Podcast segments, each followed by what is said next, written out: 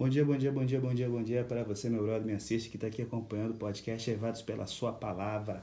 Quem fala é o pastor Felipe Ribeiro, e se você quer compreender melhor o texto da Bíblia, esse é o lugar. E o capítulo de hoje é Jeremias 24, onde a gente vai estar aprendendo um pouquinho sobre verde ou maduro. E eu espero que você possa estar amadurecendo cada vez mais no seu crescimento na sua jornada com Cristo. Vamos embora aprender um pouco mais da Bíblia? Vem com a gente.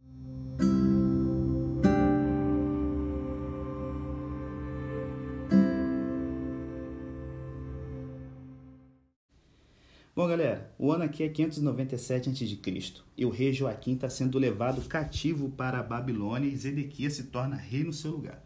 Nabucodonosor está levando os oficiais e os melhores artesãos que havia no reino, por quê?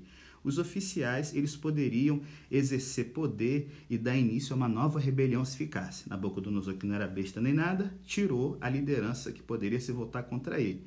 E os artesãos habilidosos eram levados porque eles eram valiosos para o programa de construção da Babilônia. Jeremias havia predito esse fato antes, e agora quem ficou começa a dar risada pensando: somente os ímpios se lascaram.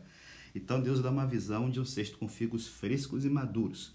Eles representam os que estão indo para o exílio na Babilônia, não porque o castigo era bom, mas porque o coração deles responderia a Deus. O Senhor os preservaria e os trairia de volta para Israel. E os, frigos, e os figos estragados, pastor, representam os que permaneceriam em Judá ou fugiriam para o Egito. Esses eram aqueles vasos ruins ali que arrogantemente acreditavam que Israel, o Egito, que eles escolhessem era muito melhor do que o plano de Deus para a vida deles. Então, Deus aqui, ele está dizendo que vai usar o cativeiro para converter os exilados. Bom, gente, a gente muitas vezes pode presumir que somos abençoados quando a vida está tranquila e amaldiçoados quando não há bonança. Mas a dificuldade é uma bênção se permitirmos que Deus a use para nos fortalecer. E a prosperidade vai ser uma maldição se nos levar para longe do Senhor. Se você está enfrentando dificuldades, meu irmão, peça a Deus para ajudá-lo a fortalecê-lo. Se tudo está bem, peça a Deus para que o oriente a usar sua prosperidade para a glória dele. Então, ó, nós temos aqui diversas verdades nessa parábola dos figos, eu queria pontuá-las com você hoje aqui. Primeiro, se liga. Os caminhos de Deus não são os nossos caminhos. Era muito natural que os judeus que ficaram na Palestina atribuíssem a salvação para o seu mérito, dizendo: Ah, é claro, eu fiquei aqui porque eu sou bom. Já o que foi embora ali nunca prestou, viu, profeta?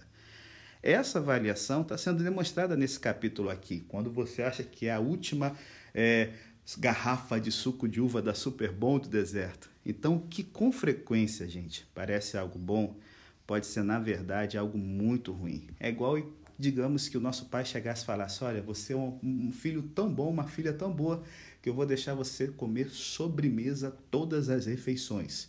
E aí, algo que parece bom se torna ruim. O exílio em si não foi necessariamente uma coisa ruim. Deus estava cumprindo o seu propósito essas pessoas foram curadas para sempre da idolatria. Os judeus garotearam em várias coisas depois da Babilônia, mas nunca mais nisso. Ao mesmo tempo, o povo de Jerusalém estava vivendo sob um sistema condenado e as pessoas estavam com os olhos vendados para enxergá-lo. E aí vem a segunda lição de hoje: o poder devastador de uma mente fechada. Essa galera que ficou em Jerusalém estava indisposta a aprender. Eles recusaram-se a dar ouvidos a qualquer coisa que ia contra os seus próprios desejos. Eles eram incapazes de ouvir a palavra nunca vindo da boca de Deus. Para eles, nada que fosse novo podia ser verdade. E aí, terceira lição que a gente tira para a nossa vida hoje, galera: a visão de Deus do que é bom. Para Deus, o bem maior não estava no bem-estar civil ou político, como os habitantes de Jerusalém acreditavam mas o bem de Deus estava em uma renovação espiritual constante que é obtida ao se dar ouvidos à voz de Deus. E eu encerro aqui. A última lição da parábola de hoje é a seguinte: a visão de Deus do que é mal. Deus considera os homens maus quando eles são cegos para as verdades eternas. Homens e mulheres são maus quando veem somente o presente como importante, estão muito preocupados com o conforto humano, e eu fecho aqui. Homens e mulheres são imaturos, são maus quando confiam na sabedoria humana em vez de na palavra de Deus. Deixa eu te perguntar: você é uma pessoa madura, que Deus pode estar lapidando para o bem? Uma pessoa que a vida espiritual já está totalmente estragada porque é trouxa? Ou você é uma pessoa verde, que ainda tem muito para amadurecer e crescer. Bom, eu espero que você possa ser um coração moldável na mão do oleiro celestial. Aprenda a ver e ouvir. Se lance em Deus, Ele sempre sabe o que é melhor para você e para mim. Se liga nisso, Deus te abençoe e até amanhã, se Deus quiser.